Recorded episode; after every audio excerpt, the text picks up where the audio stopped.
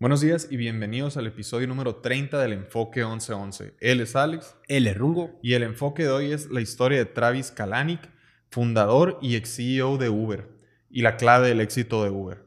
Bueno, pues primero que nada, Uber, ¿no? Pues Uber es la empresa, pues esta que revolucionó por completo la industria del transporte sin comprar ningún carro, basándose en tecnología, en desarrollo, y pues con toda esta tecnología, pues desarrollaron más ramas de negocio, pues parecidas como lo que es Uber Eats y pues pensando un poquito en lo que llegaron a impactar, ¿no? Ya la industria de los taxis era algo súper establecido, súper fuerte, reconocido mundialmente.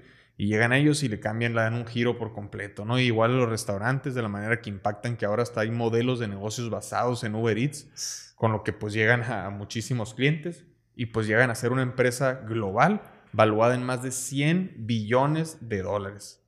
Pero bueno, ¿de dónde sale este monstruo? Una lana, ¿no? Hey. Bueno, pues primero que nada, a mí se me hace súper interesante, güey, detectar, de verdad, o sea, cómo una compañía, una empresa puede llegar a valer 100 billones de dólares, cabrón. O sea, 100 mil millones de dólares, güey. Es una cantidad ridícula de dinero, güey. O sea, ¿cómo le hizo esta empresa para llegar a eso? Y yo creo que para empezar a detectarlo, o para entender cómo fue todo este proceso, primero tenemos que meternos de lleno a conocer, pues, quién es el fundador, ¿no? Claro. ¿Cómo era ese CEO? Entonces, eh, pues en este caso, en el caso de, Uber, el fundador y CEO fue Travis Kalanick. Este, él estudió en UCLA, Universidad en Los Ángeles. En California. En California. De hecho, pues si te fijas, él estaba pues más del lado de Los Ángeles, no tanto en Silicon Valley. Claro. Eh, entonces no era así que tú digas un hub tecnológico tan fuerte, startupero, ¿no? O sea, donde se desarrollan un chorro de startups. Sin embargo, en Silicon Valley, pues ya estaba eh, fuerte esto de las startups. Estamos hablando más o menos del 95 por ahí. Ok. Entonces, eh, pues esta persona estudió ciencias de la computación, si no me equivoco. Eh, estaba, pues le encantaban las matemáticas, pero quiero empezar a platicar tantito por qué se metió a su universidad, ¿no? O sea, esa, universidad, aunque no era un ambiente así startupero como tal, o sea, desarrollador de startups, sí era una empresa muy, una, una, universidad muy dedicada a la investigación y ciencia de la computación. Ok. O sea, de hecho, ellos fueron los que el primer mensaje que se mandó con el famosísimo ARPANET lo mandaron entre UCLA y eh, Stanford en el 61, güey. Ok. El ARPANET es el predecesor de lo que ahorita es el Internet. O sea, ese primer mensaje fue lo que hizo que ahorita todos estemos tan comunicados y ahorita sea el, Internet como lo es. ¿No? Ok, ok. Entonces, pues ya, güey. Eso es lo que hizo que, que Kalinick estudiara esa, esa universidad y esa carrera. Ok, pero bueno. Pero más así, dándole un pasito para atrás, más como persona. O sea, ¿quién era este amigo Kalanick? Y más de por qué la escuela, por qué la carrera, por qué esa carrera como tal. Ok, mira, pues Kalanick tenía una familia pues, relativamente unida, una familia pues normal, común, eh, vivía en un suburbio o en, una colonia normal, güey, donde a él personalmente, en su familia nuclear, le inculcaron, dice que del lado de su papá, pues mucho, mucho el trabajo. Es una persona que siempre estuvo trabajando, güey, trabajó en Baskin Robbins, trabajó de niño, ¿no? Estamos hablando. Sí. Trabajó en papelerías, trabajó en todos lados donde pudo trabajar, güey. A veces incluso tenía dos, tres trabajos al mismo tiempo y que iba a la escuela y aparte hacía deporte, pues. Entonces era, pues, pues una persona muy movida, ¿no? O sea, una, un morro, un niño que tiene muchos amigos, que al mismo tiempo es fanático de las matemáticas y le, le encanta estudiar y que sabe jugar muy bien al fútbol americano, al béisbol y que participa en atletismo, pues... Ahora un combo bien extraño, ¿no? Porque pues estás hablando de un perfil pues de veras que muy interesante porque es muy único, ¿no? O sea, como dices, pues ser este a la vez nerd, que al mismo tiempo popular con amigos y todo, y al mismo tiempo muy deportista. O sea, como que le daba el tiempo a todo este amigo. Pero bueno, ¿qué pasa después? Pues dice él que era fanático a las matemáticas. O sea, de verdad ese era su, su hit. Era lo que más le gustaba y lo que más se le daba. Entonces, pues toma la decisión de meterse a la carrera de ciencias de la computación ahí en UCLA, donde ya estaba formado un club así de super nerds, que, que, se llamaba el club de esa carrera, Club de las Ciencias de la Computación, no sé qué. O sea, dentro de la carrera de Ciencias de la Comunicación había un club de, de la computación. Perdón, de la computación, había un club de ciencias de computación. Así es. O, sea, eran los nerds de los nerds. Exacto, exactamente. Va. Eran los más nerds y los más clavados con, con, su investigación y desarrollo de esa carrera. Entonces, pues, ¿de qué se trataba ese club? Ese club, imagínate, pues, no sé, un edificio o un salón, no sé qué tan grande haya estado, pero el punto es que ahí se reunían todos los días los integrantes de ese club a hangout, ¿no? O sea, ajá, pues estar juntos, a salir, cotorrear, jugaban videojuegos, estaba, había computadoras, todas pues bien fregonas, conectadas a los servidores de esa universidad, que es una muy buena universidad. Entonces ahí se la llevaban ellos platicando ideas, desarrollando cosas, eh, pues cotorreando en general, simplemente pasando el tiempo. Y Kalanick era uno de los más activos de ese grupo, güey. Era una persona muy, muy, muy activa donde se empezó a relacionar con gente que desarrollaba mucho sus habilidades tecnológicas, ¿no? Sí. Entonces, pues, eh, en ese momento, güey, en ese momento donde Kalanick, pues, empezó a hacer esas amistades, él, güey, te, estoy platicando a través de su carrera, ¿no? Entonces, esos años de universidad, Kalanick en algún punto ya tenía a esos amigos, se va a trabajar y, y sus amigos, cuando él no está, pero sus amigos empiezan a encontrar una manera, güey, de, pues, obviamente no existía Spotify ni mucho menos, ¿no? En ese entonces la única manera de escuchar música pues era comprarte un CD. Un CD. Obviamente en la radio. Sí. Entonces, pues si tú tenías un CD, tú tenías esa música y la podías descargar en tu computadora, pero no más. Entonces, estos vatos, nerds, encontraron la manera de que si tú, Rungo, vivías en el cuarto ahí enseguida y yo en este cuarto y otro compañero en otro cuarto, si todos estábamos conectados a la misma red con las mismas computadoras, o sea, con computadoras en la misma red, eh, podíamos usar la música del otro, güey. ok.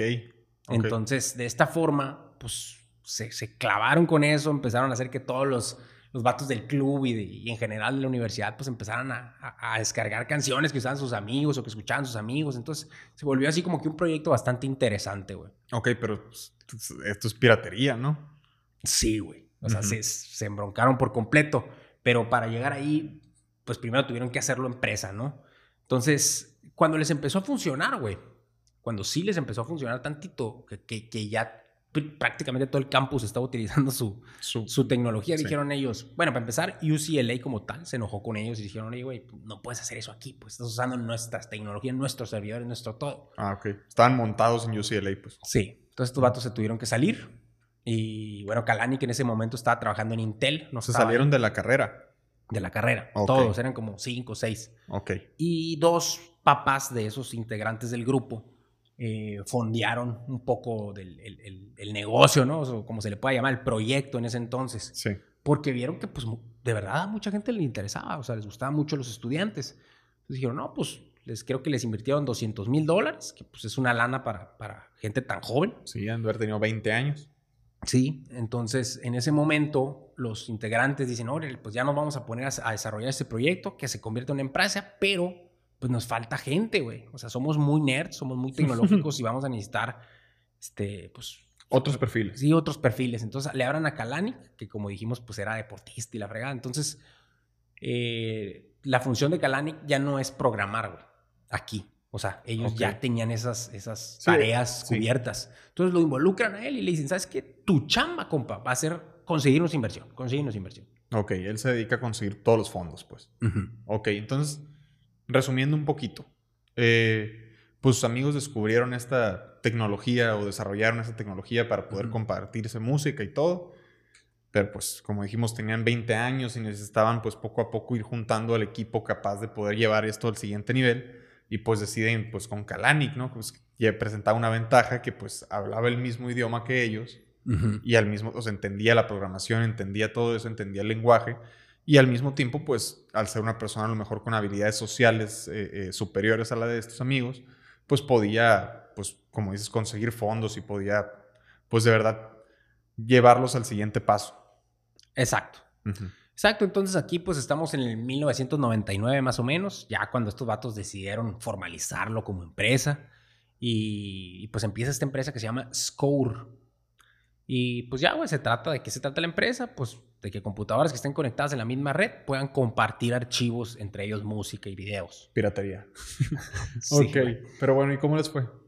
Pues batallaron muchísimo, güey. La verdad, está, batallaron muchísimo para bajar fondos porque, pues, Kalanick obviamente no está preparado para eso. Digo, es, es, un ambiente diferente, es un lenguaje diferente, tienes que tener habilidades diferentes y conocimientos diferentes. O sea, no, no, hablaba ni, ni entendía las cláusulas a veces de lo que sí. estaban diciendo los inversionistas, ¿no? Uh -huh. Pero bueno, finalmente, tanto moverse y de tener usuarios que usaban su tecnología, pues consiguieron que unos vatos que les está yendo muy bien en unos supermercados, que, que eran señores ya de edad, y les iba muy bien, pues les invirtieron estos señores 4 millones de dólares, güey.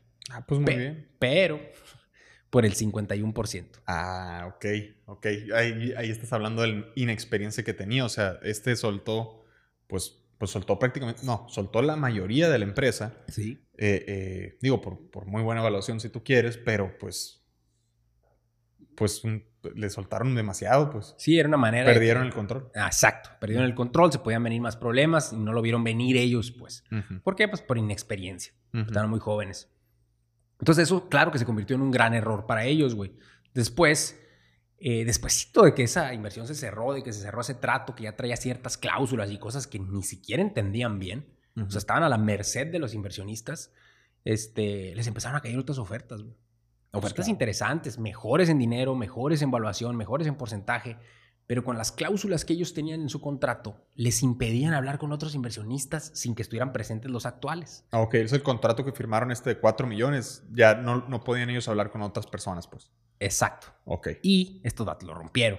¿Por qué? Porque estaban hablando, estaban escuchando esas otras ofertas, al grado de que pues, empezaron a recibir demandas de sus propios inversionistas. Entonces, okay. ¿tú cómo puede terminar esto, no? Sí, ahí está la novateada. ahí está la novateada. Eh, pues aceptaron esas cláusulas que a lo mejor, pues, alguien ya más con más experiencia hubiera dicho, oye, esto sí, esto no. Y pues, pues, pues eso ha haber terminado un, hundiendo su negocio de piratería. eh, güey, sí, era muy similar a lo que usábamos. Nosotros nos tocó un poquito de eso en el Ares, ¿no? Sí. Este, pues era descargar archivos. De, sí, todas esas cosas. Pero en ese entonces empezó a nacer esa competencia. Ellos fueron los primeros, güey, con Score. Pero empezó a nacer la competencia de otros vatos súper brillantes, súper inteligentes. Eh, okay. En su misma escuela, güey. En UCLA salió Sean Fanning y Sean Parker. Órale, Sean Parker es el, el, el este de, de, la película de Facebook, ¿no? De Social Exacto. Network. El Justin Timberlake. Ese que interpreta a Timberlake. Uh -huh. Ese es Sean Parker. Y, y la empresa está Napster. Así es. Uh -huh. Ahí es exactamente cuando nace Napster, que fue una empresa muchísimo más popular. De hecho, es súper importante en el ambiente startupero en Silicon Valley, en Estados Unidos. Es muy conocido lo que sucedió con Napster. Uh -huh. Y pues estos datos, ¿de qué se dedicaron? Vieron lo que estaban haciendo los de Score y dijeron, está muy interesante esta onda, güey. Uh -huh. Pero ellos, siendo también muy capaces, muy inteligentes, pudieron aplicar un, un pequeño cambio en la tecnología base con la que se hacía la transferencia de archivos, que les permitió ser mucho mejores, porque en el crecimiento Score estaba sufriendo.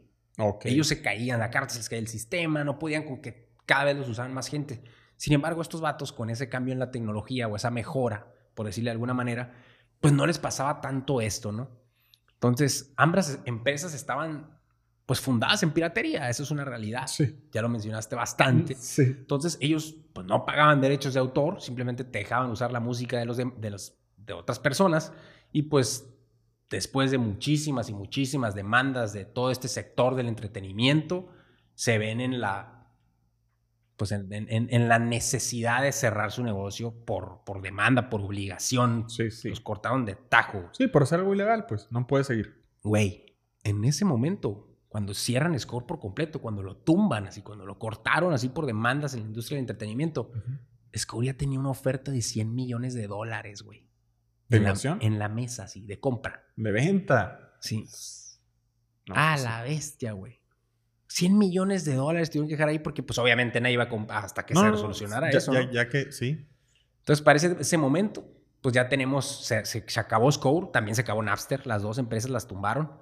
Y para ese momento tenemos a un Kalanick, que pues es el fundador de Uber, como estamos hablando, que ya tenía 24 años, sigue siendo una edad muy corta, pero nunca se graduó, no tenía dinero, y no tenía empleo. Órale. Imagínate el sentimiento, ¿no? Porque pues estamos hablando, imagínate irte un año, un año atrás, o sea, cuando deciden dejar la universidad y todo, y pues imagínate cómo se veía el panorama, ¿no? Lo que estaban viendo ellos, ellos veían pues un futuro súper o sea, ya somos los siguientes millonarios americanos del mundo, o sea, ya venimos con todo y pues al poco tiempo resulta que no, y resulta que eres el dueño de nada, ¿no? Tienes el dueño, eres el dueño de una empresa que no puede funcionar. Una empresa ilegal. Una empresa ilegal que tiene que cerrar y pues ha sido un golpe pues muy fuerte para, para todos los involucrados, todos los que ya le habían apostado al futuro, ¿no? Y pues, ¿qué hicieron? Pobrecitos, no toda la ilusión, güey. Sí, se rompió. Pues mira, aquí mínimo ya habían hecho algo bien, habían, se habían puesto en el foco, habían demostrado mucho sus capacidades, sus habilidades. Entonces, para la mayoría de los programadores, pues fue muy fácil conseguir trabajo, güey. Aquí venía el boom de, las empresas tecnológicas, estamos hablando a los finales del 99, 2000, por ahí. Entonces, eh, pues algunos se fueron a Yahoo, otros se fueron a Google, estaban haciendo Twitter, entonces, pues todos consiguieron trabajo prácticamente, menos Kalanick. Entonces, Kalanick, como él, pues ya no está tan involucrado realmente en el software, se quedó pues sin ofertas de trabajo, güey. Ok. Entonces. Eh, sí, era un programador sin, sin haber comprobado sus bases de programador, pues. Exacto. Como los demás. Exacto. Y sin título, ¿no? Entonces está cabrón. Entonces él se quedó así como que. Pues sin, sin, sin nada que hacer, güey. Pobrecito, güey. La neta, para él debe estar mucho más pesado. Y pues lo que dijo fue hacer. Ah, él y otro ingeniero, otro integrante del equipo, tampoco había conseguido trabajo todavía. Entonces lo agarró este vato y le dijo, oye, pues mira, no hay que perder mucho el tiempo. Mínimo, ya tenemos esta tecnología sabemos hacer estas cosas, tenemos estas capacidades, nosotros ya sabemos cómo transferir archivos de una computadora a otra. Simplemente era ilegal. Pero ¿qué te parece ahora hacemos uno con todos los de las de la ley? Hacemos una empresa que transfiere archivos de un negocio a sus clientes con todas las de la ley. Ok, sí, ya, ya es una transferencia, como dices, legal, pues. O sea, ya, ya es nomás soltar mi información a la información que yo se la quiero, a los que yo se la quiero compartir, pues. Exacto. Entonces esa empresa la fundaron, se llamaba Red Sush y lo fundó con todo un güey que estaba metido con él en, lo de Score. Entonces son socios y se van al 50-50. ¿no? En ese momento, Todd y él se asocian en esa onda, son el 50-50, esa onda, pues como dijimos, se encarga de hacer transferencias de negocio a sus consumidores totalmente legales a través de la misma red.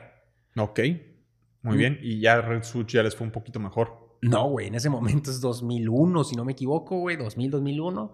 Acaba de tronar la burbuja del internet tan famosa, güey, de donde no hay inversiones por ningún lado, se acabó la inversión de capital de riesgo, la tecnología como que todo el mundo estaba con, pendiente, va a funcionar. Esperándose. Sí, entonces les empieza a ir pues al revés, güey, muy mal, güey. Porque tenían clientes, pero tenían varios empleados y pues sus costos eran mucho mayores a sus ingresos y no tenían inversión, güey. Entonces se les empieza a generar la deuda con sus propios empleados y con los impuestos. Y tú sabes que eso no te, perdona, ¿no? Entonces, eh, pues debían un chorro de, dinero. Entonces decían, no, pues nos surge conseguir inversión, hay que movernos como locos. Y en eso empieza a brillar una, una lucecita, ¿no, güey? Que, que es su principal competencia. Había bastante competencia en este ramo y, pues los querían comprar. Y estos vatos pues ya tenían una cita, tenían una junta con ellos. Bro, era el 11 de septiembre del 2001. El tan famosísimo ataque a las Torres Gemelas. Sí. Este compa, el CEO o director de esa empresa que lo iban a ver ese día, venía en el avión que chocó, güey. No. Entonces, pues esta persona muere, no se tuvo nunca esa junta, no sucedió esa compra. Ok, entonces pues qué momento tan difícil, ¿no? Porque como dices, pensando un poquito en toda la trayectoria que llevan estos pues, muchachos hasta el momento, pues llevan años trabajando en esta nueva empresa, viendo pues qué pueden hacer y todo, con una muy buena idea, con un potencial y todo, pero pues en un momento donde no, definitivamente no era el correcto y pues obviamente no veían frutos. Y como dices, de repente ya se veía la luz después del túnel, ya se veía cómo iban a poder salir una venta buena, un competidor, pues a todo dar. Y pues en algo tan trágico como se muere la oportunidad eh, eh, eh, con, con, la salida de este señor, pues... Sí, ha sido muy pesado. Algo pesado. ¿Y qué pasa? Pues fue muy pesado, definitivamente, y empezó a haber mucha fricción dentro de la empresa, al grado que se peleó con su cofundador, con su socio Todd. O sea, se, pelearon y Todd decide, ¿sabes qué? Esto ni es negocio, esto no sirve para nada, y yo soy un programador y ya tengo cierta ciertas ofertas y se decide ir a trabajar a Google. Entonces se fue, pero se quedó con las acciones que tiene dentro de la empresa. y, pues los dejó tirados prácticamente, ¿no? Entonces este compra Kalanick otra vez se ve con una empresa sin muchos clientes, con muy poquitos clientes, sin tracción, con mucha deuda, solo, ¿no? Entonces ahí es donde dice como que contra la espalda y la pared y, se pone a buscar inversión a lo loco, encuentra una inversioncilla por ahí de 300 mil dólares por un 10%, donde esos 300, güey, 200 mil ya eran de, para pagar deudas. Tanto ah, los impuestos ya, ya, debían 200, pues. Exacto. Entonces, literal fueron 100 con los que se quedó, pues. Entonces. Ok. Bueno, pues, ¿qué hicieron con ese dinero? Porque, o sea, entendiendo que es una empresa de tecnología en California, pues allá todo es carísimo, sobre todo el talento tecnológico. Entonces, pues 100 mil dólares, que, es mucho dinero, pues ahí ya no, es tanto. No les alcanzó, pero para nada. Entonces, pues lo que venía era moverse, pero como locos a conseguir dinero, a conseguir inversión, a conseguir inversión, a conseguir inversión. Entonces, pues eso es lo que hicieron durante todo este tiempo, hasta que de repente un fondo de inversión así como que mostró interés en ellos, güey pero les exigió dos cosas. Les dijo, yo te voy a invertir 10 millones de dólares, lo cual ya era una lana. Ya con eso puedes crecer, puedes conseguir clientes, puedes desarrollar cosas. Pero, uno, necesito otro CEO. Vamos a conseguir un CEO que sí sepa ser CEO, no este morrito que se llama Kalani que no trae nada, ¿no? Así, lo, así lo ningunearon. Y necesitamos que consigas otro coinversor, otra empresa que invierta con nosotros. No, pues está muy interesante, qué padre que los puedan salvar y que les ofrecieron tanto dinero y todo. Pero pues de veras que les piden dos cosas pues muy complicadas. Pues uno es prácticamente decirle al dueño, oye, pues tú, tú ya no vas a ser el CEO, tú salta de la empresa o agarra otro puesto o a ver qué haces. Pero pues tienes que tener esa tarea de salirte, que a lo mejor y puede que no esté dispuesto a hacer, aunque pues bueno, para salvar la empresa pues lo haces. Y por otro lado, pues conseguir un coinversor, pues, o sea, esto llevó mucho trabajo para conseguir este uno como para volver a... Ese es el principal problema que tenían, güey. Exacto. ¿Y pues qué pasa? ¿Qué hacen? pues lo de hacer, de bajarse de CEO, este vato, pues con la espalda y la pared ahí, o sea, de verdad estaba, no tenía de otra, ¿no? Me la aviento. Entonces se la aventó, sí, eso no hubo bronca, consiguió otro CEO, pero no consiguió otro coinversor, güey. Eso no lo consiguió, entonces, pues el panorama no se, no se veía tan bonito. Pero pues entonces, si no cumplieron, o sea, les exigieron dos cosas y pues cumplió con una, ¿qué pasa? Pues eh, esta empresa, este fondo dice, no, pues no, entonces como que no me probaste lo que yo necesitaba que me probaras y les invirtieron, pero les invirtieron 500 mil dólares. Pues otra vez digo, otra vez 500 mil dólares, es, es, mucho dinero, pero pues les estaban ofreciendo 10 millones. 10 millones, estás hablando que es, ¿qué? Uno, una veinteava parte de lo que querían o de lo que ya les habían ofrecido. De verdad es que una, una fraccioncita del original. Entonces, pues, pero bueno, me imagino que esto pues, ha de haber ayudado un poco. La realidad fue que no, güey, porque pues fue desmoralizante por una empresa que ya se veía, por fin, ya vamos a respirar, ¿no? Llevaban años tratando de respirar y de repente ya vamos a respirar y entran 10 millones de dólares, vamos a poder hacer las cosas. ¡Pum! No pasó. 500 mm. mil, que, que, ya sabes que no alcanzan, ya habías conseguido 300, ya habías conseguido 200 antes, ya sabes lo que dura ese dinero en ese ambiente. Entonces, híjole, güey fue desmoralizante, entonces sabían que necesitaban esa inversión grande y, al no caer, güey, muchos, muchos de los empleados deciden salirse de la empresa, incluyendo al CEO que llevaba apenas unos meses en la compañía, güey. Entonces, al grado que al final Red, Switch quedó terminando con dos personas. Kalinick y otro güey, que era un ingeniero de software. Dos personas nomás. Dos. No, pues nada. Oye, pues ahí pues, pues muere la empresa, ¿no? O sea, ya se va a otro lado, me imagino, porque pues, pues una empresa, pues obviamente, pues es, sobre todo de tecnología, desarrollo tecnológico y ese tipo de cosas, pues, pues es su gente, ¿no? Es la gente que le está dando el constante que, seguimiento a todo esto. Y pues ya con dos personas, pues ¿cómo?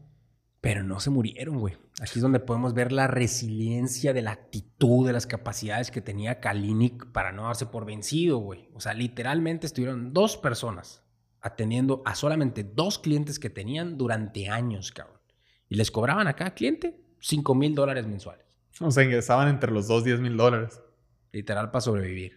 o sea, para ponernos un poquito en contexto, viviendo en California, ellos dos, pues una persona en, salario mínimo en California gana como 3 mil dólares mensuales. O sea, dos personas son 6 mil dólares. O sea, prácticamente ganaban el salario mínimo un poquito más. Así es.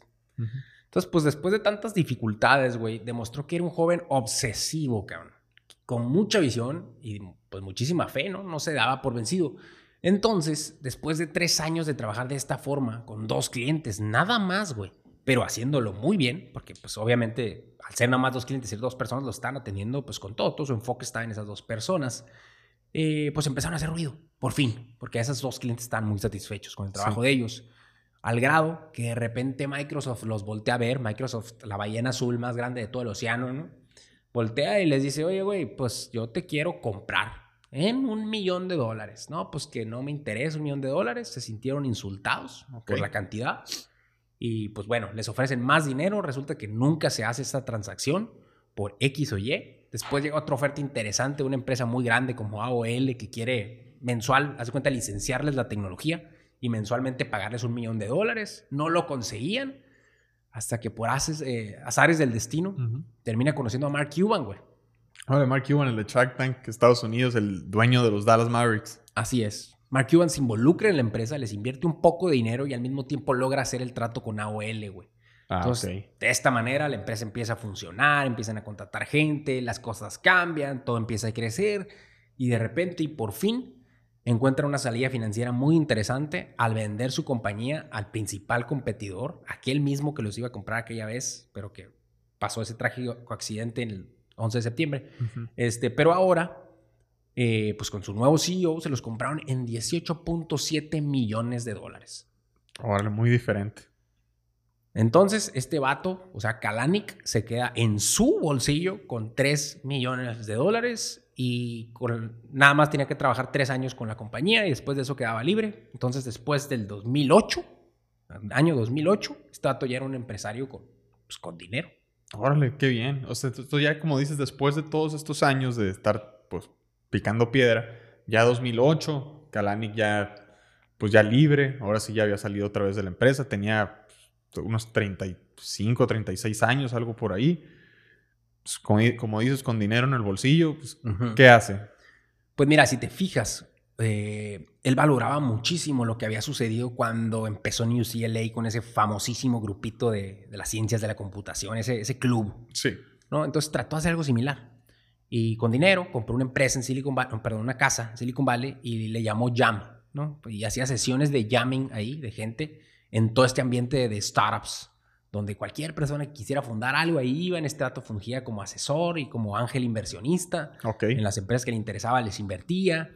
Y pues más que nada empezó a generar mucha relación, güey. Empezó a hacer muchas relaciones muy importantes. Entre ellos con gente que que fueron fundadores de Twitter, con gente como Chris Saka, que también está en Shark Tank, con gente como eh, Garrett Camp, que fue su socio en Uber, eh, etcétera, ¿no? Entonces, este tipo de relaciones y, el ambiente tecnológico en el que se estaban metiendo empezaba a, a modificar un poquito su cabeza, ¿no? Sí, y entonces aquí Garrett Campbell, ese que te acabo de mencionar, que fue su socio en Uber, ya estaba ahí en ese momento cuando lo conoció y se empezaron a hacer amigos, desarrollando algo para solucionar los taxis de San Francisco, güey. O sea, él estaba harto de que nunca encontraba taxis, de que no los podía pedir a tiempo, de que no le iba bien, y por medio del celular, creo que por SMS, una manera así, pedía sus taxis, ¿no? El vato. Entonces ya estaba desarrollando algo en ese sí. ambiente. Entonces ahí podemos ver cómo es la primera iteración de lo que iba a llegar a ser Uber, lo que es ahora, ¿no? Así es. Pero la, verdadera historia de cómo salió la primera iteración de lo que fue Uber fue, creo que ese mismo año, güey, creo que 2008 o 2009, si no me equivoco. Pero estos dos vatos, de hecho, Garrett Camp y, Travis Kalanick, viajaron a París, güey. Iban a un foro de negocios, de tecnología y la Es algo así que no invitan a cualquiera. No, estos ya tenían su nombre, se habían hecho millonarios en, empresas startups. Entonces, era algo como que cool. Y bueno, resulta que después de, de ese foro de negocios, estaba haciendo un friazo estaba nevando, si no me equivoco, y los taxis, no sé si por el mismo evento o por qué, pero no había taxis. Entonces estos datos estaban afuera congelándose sin abrigo y ahí en una situación incómoda. Y Garrett Camp, que ya traía esa empresa en su cabeza, voltea y le dice, oye, güey, si tan solo pudiéramos pedir un taxi desde nuestro celular, no estuviera pasándonos esto. Y voltea el Travis Kalanick y en el viaje en lo que van caminando, no me acuerdo cómo se terminaron yendo, empiezan a platicar de eso agarrar un tema, ¿no? Imagínate cómo fuera y todo esto. Exacto. Y Travis Kalanick era, pues, la verdad era muy ingenioso, güey. Entonces le daba eso de, convertir modelos de negocio y todo. Entonces empezaron a platicar, les empezaron a surgir cosas y, pues ahí nace la principal, la primera idea real de lo que terminó siendo Uber. Ok, qué loco, ¿no? O sea, porque pues como dices, y ellos iban a presentarse en un foro de negocios, de tecnología, donde te van a salir un chorro de oportunidades y resulta que la oportunidad salió afuera Salió, Sí, güey. Salió ahí en el estacionamiento, bueno, en, el- en la banqueta, esperando un taxi, ¿no? Pues no precisamente en el foro. Oye, y pues, pues cómo de la nada te puede salir una idea tan brillante que con pues, obviamente mucho trabajo, pero pues llega a lo que es Uber ahora, ¿no? Sí, pues mira, en cuanto regresaron a Estados Unidos, ya con la plática entre estos dos, no sé si siguieron platicando en el avión o qué, pero el punto es que, pues Garrett Camp ya estaba muy emocionado, porque acuérdate que él ya traía algo en desarrollo, en, digo, nada, pero algo, mínimo traía la idea. Sí. Y, y en el Jam, ahí con Kalanick, ya, ya habían debatido algo al respecto. Entonces, cuando regresa, compra el sitio, o sea, el www.ubercap.com y empieza a tratar de hacer ese, pues ese negocio, güey. Entonces, en ese momento, güey, el, el, el Kalanick fungía simple y sencillamente como asesor de, de Garrett Camp, ¿no? O sea, no creas que estaba involucrado en la empresa todavía. Entonces, ¿de qué se trataba la empresa en ese momento, cuando fundó UberCap? De pedir limosinas, güey. Porque acuérdate que eran estos vatos pues, de negocios, ¿no? Sí, sí. Entonces, el chiste era pedir tu limosina con tu celular, por medio de una aplicación, y que pasara por ti a tu casa y te llevara el evento que tú querías. ¿no? Entonces, se trataba de viajar por la ciudad, por San Francisco en este, en este punto, Sí. pues con estilo, güey. Sí. Oye, ¿y, y las limusinas estas que, que- que dices eran, eran de ellos o, ya era de, de otras compañías o cómo estaba ese rollo en ese entonces? No, en- en- al principio eran de Uber Cap, güey. De hecho, pues era de, nomás de Garrett Camp y Garrett Camp le había invertido, creo que 250 mil dólares a, pues, a las limusinas y al desarrollo de la tecnología de lo que había en ese momento. Ok. Pero entonces te- te- nos podemos dar cuenta de cómo empieza era algo muy, muy, muy diferente. Al principio trataron simplemente de solucionar el problema que se les había presentado en ese momento, pues al ser estas personas, pues de, de, de- de mucho prestigio, pues querían representar eso, pues querían llegar a ciertos lugares y limusina y que pasara tu limusina por ti y que la pediste de tu celular de esta manera original y todo. Y pues verse fregones mientras lo hacían, ¿no? Exactamente de ahí salió, güey. Este Garrett Camp era, fund- era otro vato crack, güey, de, de la industria de las startups, ¿no? Ok. Él había fundado Stumble Upon, una, un- otra startup que terminaron vendiendo a Google en setenta y tantos millones de dólares, güey. Ok. Y de hecho él todavía fungía como CEO de esa empresa. Era de Google, pero seguía manejándola él, güey. Entonces, pues él se quería representar como eso que era, un crack. Entonces, pues, de hecho su eslogan en ese momento de Uber como tal era, somos el conductor privado de todos. Sí, o sea, ya querían emparentar algo, pues como el conductor privado, pues. Oye, entonces, ¿cómo le hacen primero que nada para desarrollar esta tecnología?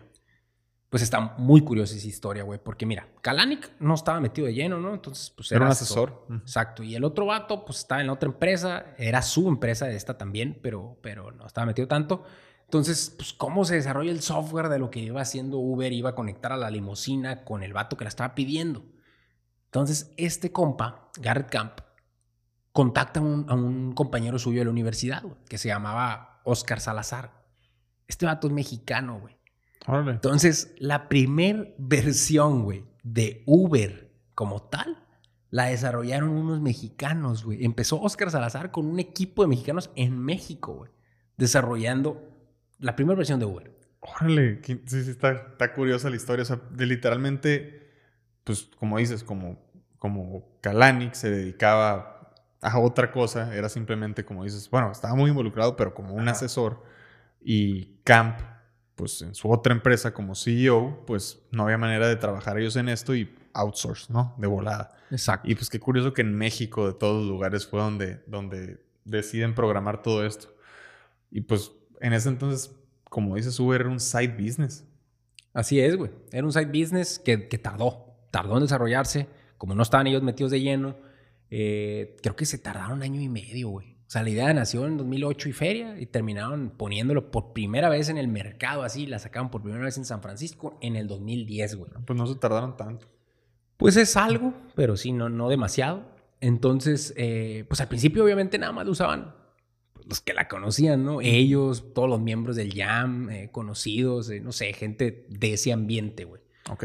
No era tanto negocio, pero sí hacía mucho ruido. Imagínate, güey, en ese entonces ver llegar un vato en limusina, bajarse con el celular y de repente otro vato salir y picarle y que llegue un carrito y se suba, no manches. O sea, era como que, wow, güey, ¿qué pedo con esos vatos? Sí. Entonces, Pues al hacer mucho ruido, eso significa llamar mucho la atención y una atención que quieres. O sea, guau esa empresa, o sea, se ve como algo cool a lo que aspiras. Eh, pues levantaron su primera ronda de inversión, estuvo relativamente fácil comparado con todo lo que le había tocado a Kalanick antes. Sí. Entonces levantaron 1.25 millones de dólares en ese entonces, en 2010. Ok. En ese momento Kalanick agarra y dice, no, entonces si hay futuro aquí, esto me lo acaba de probar porque levantó inversión como nunca lo había hecho. De fácil. de fácil. Entonces dice, no, hombre, aquí, aquí sí hay futuro y le dan el 23% de las acciones y se convierte en CEO. Ok, es que está muy claro. O sea, ya que, como dices, ya que pudo conseguir esta inversión tan fácilmente, pues ya se dio cuenta de que, oye, esto es, esto es en serio, esto tiene muchísimo potencial, pues hay que, hay que atacar esto nuevo. Y pues por eso Kalanick decide pues hacerse cargo. Así es. Entonces, este, pues Kalanick se mete de lleno y en ese momento, güey, Uber Cab, no crees que tenía tantos viajes. Creo que llevaban 400 viajes en San Francisco nada más. Como totales. Totales. Pero este compa se mete y dice, no, hombre, pues San Francisco es un mercadito chiquitito, vámonos al que sigue, ¿no? Y agarran Nueva York como siguiente sede.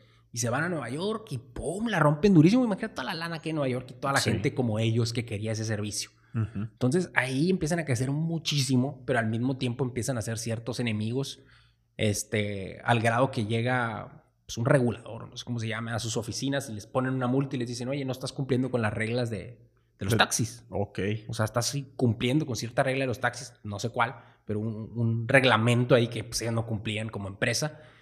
Y estos vatos se agarran y dicen, ¿por qué dices eso? Y el vato les dice, sí, pues tu nombre se llama Uber Cab. Claramente es cab, taxis. Es taxi. Ajá. Y ellos dicen, elimíname el cab del nombre porque no tengo nada que ver con un taxi. Y de ahí en adelante se llamaron Uber nada más. La empresa seguía creciendo, ignoraron esa multa, les valió Wilson todo. Hmm.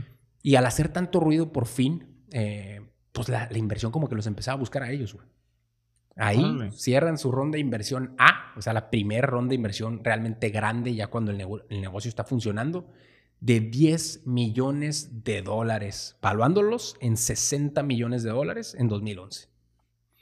Entonces, pues wow, una empresa naciente de tecnología que estaba hablando de 60 millones de dólares, que tenía dos de las ciudades más fregonas o importantes de Estados Unidos, agarraban a puras celebridades en todos los lugares donde iban. El primer viaje lo hacía pues, una celebridad de la ciudad. Entonces, pues hacían muchísimo, muchísimo ruido, güey, empezaron a crecer mucho. Uber ya era algo demasiado cool y demasiado transformador, o, sí. revolucionador, pues, o sea, de verdad, pues era algo nunca antes visto, donde estaban aprovechando la tecnología nueva que acaba de salir de los iPhones, que te permitía con el GPS y el acelerómetro no nada más ver dónde está algo, sino ver qué tan rápido o lento se mueve, güey. Entonces eso brindó muchísimas posibilidades a lo que era Uber y pues con esta ronda de inversión nueva, eh, pues hay que crecer, ¿no? Sí, pero pues como es al mismo tiempo, pues eran algo hecho simplemente, o no simplemente, pero solamente para la gente de, mucho poder adquisitivo, ¿no? Exacto, qué bueno que dices eso, porque creo que ya ahí, más o menos en 2012, nacen con, el nuevo concepto, ¿no? Que, pues ya no eran nada más para ese mercado tan pequeño que representa el 1%, sino ya vamos con más gente y sacaron UberX, cabrón. Ok, ese ya con los carros normales y, y para este entonces ya los carros ya no necesariamente eran de ellos. Exacto. Aquí es, donde, aquí es donde se transformó todo. De hecho, creo que poquito antes ya empezaron a, no, que no fueran propias las limusinas, sino otras empresas que tenían limusinas y así. Pero aquí es donde se empezó a revolucionar todo como lo conocemos ahorita. Ok. Con UberX ya es el modelo de negocios que conocemos ahorita, donde el principal razón es transportar a una persona convenientemente, o sea, fácil y rápido, del punto A a punto B. Sí, pues hacerlo todo igual, pero pues, mucho más práctico, algo así rápido. Oye, eh, eh, y pues como dijiste, lo más interesante es de la manera que se abrieron ahora sí para, para un mercado mucho más amplio, pues ya era un transporte ya para prácticamente todo el mundo. Claro. Entonces, al hacer eso, güey, pues imagínate las oportunidades que les llegaron como inversión, etcétera. Pero no todo fue miel sobre hojuelas, güey. De hecho, la razón de sacar UberX fue por su competencia, güey. Empezó a nacer en su mismo mercado. Eso me llama mucho la atención, güey. Les pasó lo mismo que en UCLA cuando sacaron Score, nació Napster en la misma universidad. Acá igual, güey. Están en San Francisco, nació Uber. Puede haber nacido en otra parte del mundo, no. En San Francisco también nació Lyft. Lyft era una compañía con carritos que tenían un bigote rosa enfrente, güey, bien ridículo para llamar la atención. Y con ese bigotito pues, se veían como que amigable de todo el mundo. Y la idea de Lyft era, vamos a transportar gente del punto A al punto B de una manera conveniente, güey. Ok. Y como si el ride te lo estuviera dando a tu vecino. Así, o sea, esa era la idea central. Entonces, cuando esos vatos empiezan a nacer, Uber se queda como que, espérate tantito, güey. Si yo inventé esta tecnología, tú estás sacando un modelo de negocio de lo que yo inventé. Entonces, dé- déjame, yo te gano el mercado primero. Entonces, en ese momento, pues, por eso decidieron sacar UberX y pues les empiezan a caer ofertas. Vamos a sacar UberX, imagínate. Si ya Sí. tenían ofertas de inversión, en ese momento explotó todo, güey. Les caían muchísimas ofertas y pues en- es- empezaron a crecer desmedidamente, güey, a todos los mercados que se encontraban disponibles. Órale, pero eso, eso es bien peligroso. Como tú conoces, o sea, si, si, si algo nos ha enseñado la historia es que el, el crecer, pues de esta manera duele, ¿no? Pues es donde salen muchísimos problemas. Sí, güey, se puede volver muy, muy problemático. Ahí van a salir muchas broncas porque cosas dejan de salir bien. O sea, eres demasiado grande, ya no tienes control de la manera en la que tenías. Y eso les pasó. Sobre todo en la parte de la seguridad, güey. Ahí se empezaron a dar cuenta que, ay, güey, soy una empresa, pues ya grande, ya no soy una startup ahí chiquita de San Francisco. Soy una empresa, pues prácticamente global, ya estaban en varias partes del mundo. Estamos hablando más o menos de 2015, 2014. Y, y empiezan a salir broncas, güey. Broncas como seguridad de, de- de- de los usuarios que estaban usando Uber, como broncas de seguridad del chofer que se estaba subiendo en Uber, como broncas de seguridad de los datos de la gente que estuvo usando su plataforma. Ok. O sea, son muchas cosas las que podían salir mal si te fijas, güey. Sí. O sea, muchas cosas, güey. Desde el hecho de que pues el vato que se dio de alta como chofer a lo mejor era un pues un vato que era una mala persona o a lo mejor el usuario que se subió pues, te vomitó todo el carro, que sería lo más leve, ¿no? Pero pues cualquier cosa. Entonces, pues esas broncas se empezaron a transformar un poquito Uber y también el hecho de pues, todas las demandas y pleitos de regulaciones con los taxis, güey. Sí, de hecho, si, si recuerdas, había broncas muy, muy fuertes que, que le hablaban a Ubers, los taxistas para, para golpearlos literalmente. Llegaba un Uber y pues, oye, ¿quién es Pancho? Y no, órale, y lo bajaban y, y se Sí, ponía, güey, se ponía muy violenta la gente al principio. Estuvo feo. Yo creo que eso pasa cuando, cuando innovas tanto, que revolucionas una industria tan establecida y, y que tanta gente depende de esa industria. Y de repente Ujú. tú la revolucionaste, pues mucha gente se va a enojar, güey. Rompiste muchas reglas, sabiste mucho en el negocio y de repente ya ahora todo pasa por ti. Pues, Ujú. híjole, causaron una revolución. Y eso, pues, les afectó durísimo, güey, durísimo. Tuvieron muchas demandas, muchas broncas en los medios. Salían todos lados que a tal persona le hicieron tal cosa en un Uber, que tal dato se robaron de no sé qué. O sea, muchos problemas. Y seguramente no todas fueron ciertas. Yo creo que no, güey. Yo creo que no, pero, pero pues de todo pasó, ¿no? Claro. Pues en ese momento, Uber, pues agarra el celular, güey, empieza a llamarle a los Avengers. Gracias a Dios ya tenían todo el dinero del mundo. Y, empiezan a reclutar gente, güey. Eh, Gente especializada, gente que ya había hecho lo que ellos necesitaban. Expertos en el tema, cabrón. Ok. Como por ejemplo, yo quiero abrir Uber en México DF. No, pues que México DF es un broncón porque pues no contiene ciertas reglas, ciertas regulaciones al de la industria de los taxis y no sé qué, que, no es la misma de Nueva York y que no es la misma de San Francisco y que no es la misma de Denver, güey. Entonces, tienes que empezar a ver tú, pues, ¿qué regula ahí? Entonces, contrataron a una persona que se llama Bradley Tusk. Este güey, de hecho, está súper interesante. Es otro libro que se llama The Fixer. Se encarga de solucionar los problemas a todas las startups, solucionarles los problemas para meterse en mercados nuevos, güey. Problemas legales, problemas de, de todo tipo. Está muy interesante. Pues este compa se hizo en Uber, güey, prácticamente. Él era un ex político, bueno, trabajó para la política en Estados Unidos. Ok. Y bueno, este vato se encargó y diseñó un manual de exactamente qué pasos se deben de seguir para que Uber gane la batalla cada vez que se esté metiendo en una ciudad nueva. güey. Ok. Entonces, pues así también se contrató una persona de Facebook que se iba a encargar del crecimiento de Uber, de los usuarios de Uber. O sea, por ejemplo, ¿cómo vamos a medir que nos está yendo bien? güey? Por ejemplo, en Facebook, ¿cómo medimos que nos va bien? El nivel de usuarios que sube mensual. Ok. Gente que usa Facebook. Ok. Sí. En Uber, ¿cuál es, güey? Y Ni siquiera lo tenían. No tenían un dato que dijeron, este dato significa que estamos mejorando. Si no habían decidido qué métrica es la que iban a usar para decidir si estamos yendo bien o en mal camino. Exacto. Entonces en ese punto dijeron, no, pues la métrica que vamos a utilizar va a ser el viaje, el número de viajes semanales en Uber. Ok. Y bueno, pues esta persona le empezó a dar guía al crecimiento como tal de, de los usuarios y, y de, en total de Uber. Entonces también entró una persona como Ama- de Amazon que pues, era un experto en, en el producto. Este va todavía desarrollar el producto de Amazon como tal. ¿Cómo le haces para que te llegue a tu cliente lo más rápido posible y esto y el otro? Entonces esa persona, superestrella en su, en su ramo, eh, se dedica ahora del producto de Uber y empieza a hacer transformaciones muy interesantes. Hacerlo fácil de usar, hacer que cualquiera lo entienda, hacer todo ese, mejorar toda la aplicación, ¿no? Entonces prácticamente la volvieron a hacer, que de hecho hay una historia muy interesante porque cuando, la, cuando contratan un chorro de softwareistas que tienen que volver a hacer la aplicación, a cada uno le entregaban un diccionario español-inglés, güey. Ah, ya, ya capté por qué. Imagínate, güey. O sea, estaba hecha en español, güey, porque la habían hecho unos mexicanos. Compas al azar. Así es. Entonces, pues bueno, así, así fue todo eso. También contrataron a una persona para que resolviera el problema de ciberseguridad, un vato que había estado en el gobierno y se había ido a la guerra y todo, y que se dedicaba a eso de lleno. Y pues de esta manera empiezan a crecer con un equipo mucho más robusto y mucho más capaz de hacer que las cosas realmente sucedan ya a un nivel global. Güey. Oye, pues de verdad que qué importante y qué padre el hecho de que pudieron lograr conseguir ese equipazo, ¿no? O sea, obviamente pues con, con todo, con toda la lana del mundo y pues literalmente fueron a las empresas más grandes y más importantes en, en, esas ramas y como dices, lograron traer gente que ya había solucionado ese tipo de problemas pues ya, apoyados en ese mundo, apoyados en, pues, todos los recursos que traía y pues definitivamente pues esos cuatro puestos que arreglaron pues problemas muy, muy, muy importantes en su trayectoria. Sí, ahí empezó a cambiar todo, güey. Ahí empezó a cambiar todo, cada vez se apoderaban de más países, más ciudades, más crecimiento, más usuarios, más viajes semanales, más lana. Tenían mucha lana, mucha inversión.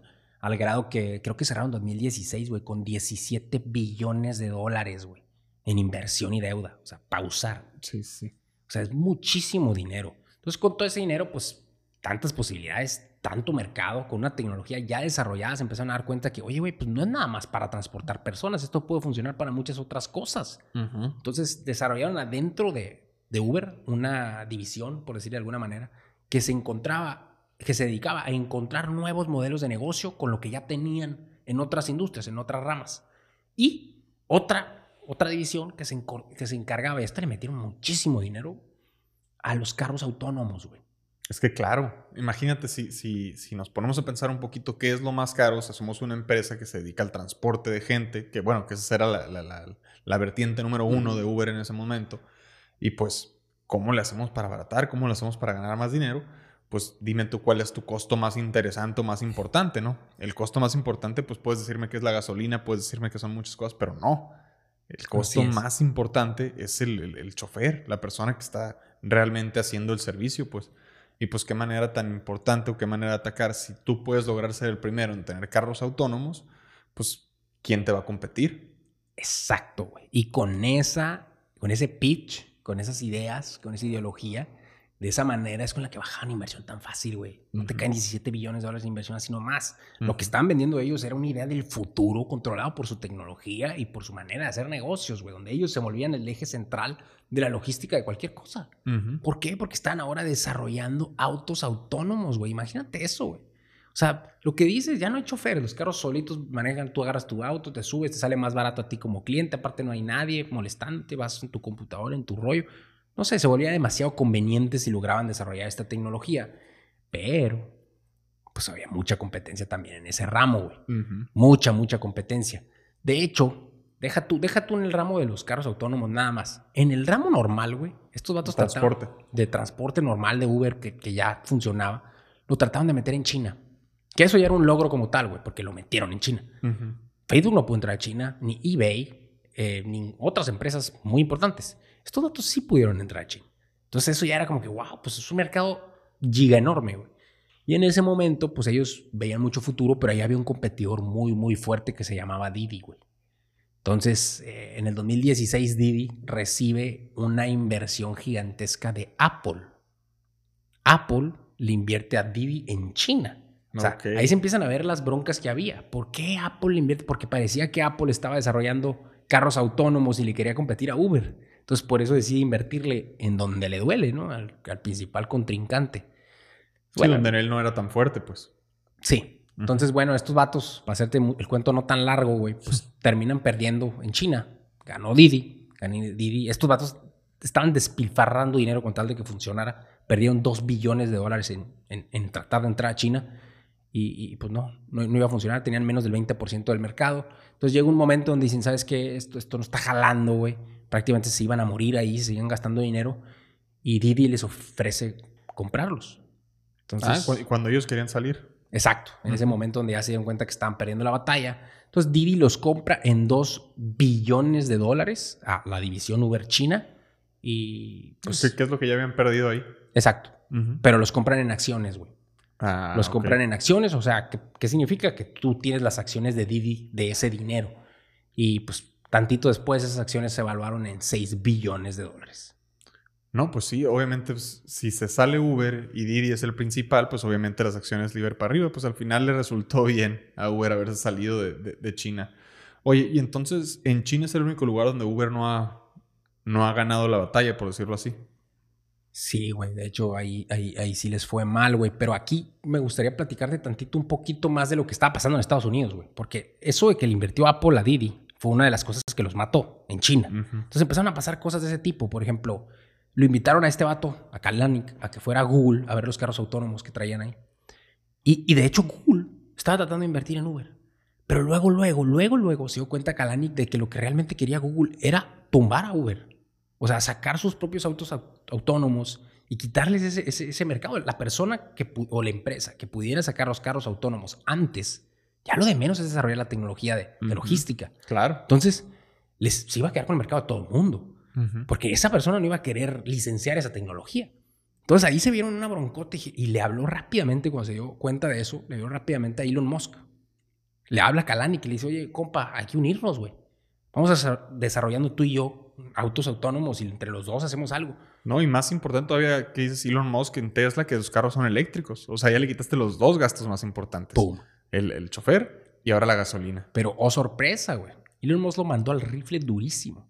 Y ahí en ese momento Kalanick se dio cuenta que, no mames, esta también me está compitiendo, güey. Uh ya va a ser lo mismo. Despuésito salió la famosa presentación de los robotaxis que hizo el Elon Musk.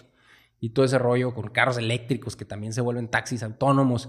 Entonces, esta industria estaba súper competida y era una batalla de titanes, güey. General Motors, o sea, Chevrolet, le invirtió 100 millones de dólares a Lyft para desarrollar carros autónomos. Que están involucrados las empresas de carros más grandes del mundo, con las empresas de tecnología más grandes del mundo. Súper padre, pero de verdad una competencia durísima. Todos buscando lo mismo. Así es, güey. Entonces, pues a la bestia, güey. Qué, fuerte haber estado ese momento. Oye, y regresándonos un poquito, ya ves que pues en China no les había ido, pues también digo, les fue muy bien porque ganaron dinero al final y todo, pero no les fue bien porque el servicio de Uber no se quedó en China como tal. Pero pues me dices que en los demás lugares no perdieron, pero en general, ¿cómo les iba en los demás lugares? Pues mira, de hecho a nivel global les estaba yendo muy bien, güey. O sea, para este entonces ya habían desarrollado oportunidades de negocio de otras áreas, como, como, como vimos, tenían una división que se encargaba de encontrar oportunidades dentro de su compañía que tuvieran sentido a futuro, güey. De hecho, la primera que sacaron era una que se llamaba Uber Essentials, que decían, ¿sabes qué? Nosotros sabemos de contactar un punto a otro punto y algo que se necesita muchísimo, las cosas esenciales, que por ejemplo de la farmacia o de abarrotes te las lleven directamente al, punto donde tú digas. Ok. Y bueno, eso fue, terminó siendo un completo fracaso, eso no funcionó. Después de eso inventaron otra cosa que le vieron ellos prometedoras, que dijeron, vamos a conectar negocios con negocios, vamos a hacer eso. Y le llamaron Uber Rush, y eso tuvo cierta tracción, pero terminó cayéndose también. Y la tercer proyecto que nació interno ahorita es súper conocido y ahorita un súper boom. Eh, Uber Eats, güey. En ese entonces se veía como algo simplemente prometedor. ah, mira, esto está brillando. Ajá, de que, ah, sí, sí, la gente sí lo adopta, sí quieren esto. Y ahorita, güey, no sé si sabías, pero ahorita representa el 50% de las ganancias de Uber. Sí, o sea, ya es tan importante como los mismos transportes de los carros. Pues, Así de es. Transportar gente. Órale, pues definitivamente una empresa pues, que ha logrado muchísimas cosas, una empresa que no le tiene miedo a fallar, una empresa que hace las cosas diferentes, son una empresa pues dispuesta a romper reglas, romper paradigmas, a sacar nuevas vertientes, a trabajar, ¿no? Una empresa basada en la tecnología, obsesionada con el futuro, con lo que hemos visto, pensando siempre a qué viene, qué sigue, qué le vamos a hacer, con capacidades de, pues, de detectar las necesidades del cliente y las nuevas cosas que van a salir, pues, y pues con una habilidad increíble de conseguir inversión y conseguir talento, ¿no? No, no, así es, güey. Así es. Y, a ver qué viene, güey. A mí se me hace súper interesante todo lo que viene aquí porque Uber trae muchas propuestas. Híjole, de verdad que te, explota la mente nomás de pensar en lo que se les ocurre en estos compas. De hecho, no sé por qué, pero hace poquito salió una noticia hace un año más o menos. Vendieron su división de autos autónomos carísima, pero la vendieron. Quiere decir que renunciaron a esa pelea, güey. ¿Quién, va a ganar esa pelea? ¿Quién sabe qué está pasando dentro de Uber? ¿Quién sabe, güey? De hecho, Didi también les invirtió a Uber a nivel global. Quiere decir que medio que están haciéndose amigos ahí, no sé, como que dijeron ya no vamos a competir en todo. No sé qué esté pasando, pero está muy interesante lo que se viene, güey. Pero Kalanick nunca se pudo quitar de encima esa, esa imagen de ser el que rompe reglas y que no le importa nada. De, medio arrogante, emprendedor, me vale más todo. Entonces, pues la junta directiva, los accionistas y Uber decidieron removerlo. Entonces, ahorita hay otro CEO a, cargo de Uber como tal, pero pues Uber sigue creciendo y trae unas propuestas a futuro como eso de los Ubercopter, ¿no? No sé cómo se llama, pero... Ah, Uber Chopper. Ajá, creo que ya funcionan en ciertas partes de Nueva York y en, en Dubái. Hay carros autónomos que vuelan y que ya están haciendo ciertas cosas de esas y traen unas propuestas a futuro pues muchísimo más grandes e interesantes, ¿no? A ver qué sale. Ahí vamos a estar pendientes. Muy bien, muy bien. Bueno, pues con eso cerramos el capítulo de hoy. Los invitamos a seguirnos en nuestras redes sociales. Comenten su frase favorita de, este capítulo. Suscríbanse a YouTube, suscríbanse al newsletter para que les llegue un poco más de información de este y de todos los siguientes capítulos. Y pues los invitamos a ver más capítulos del Enfoque 1111. Gracias. Saludos. Bye bye.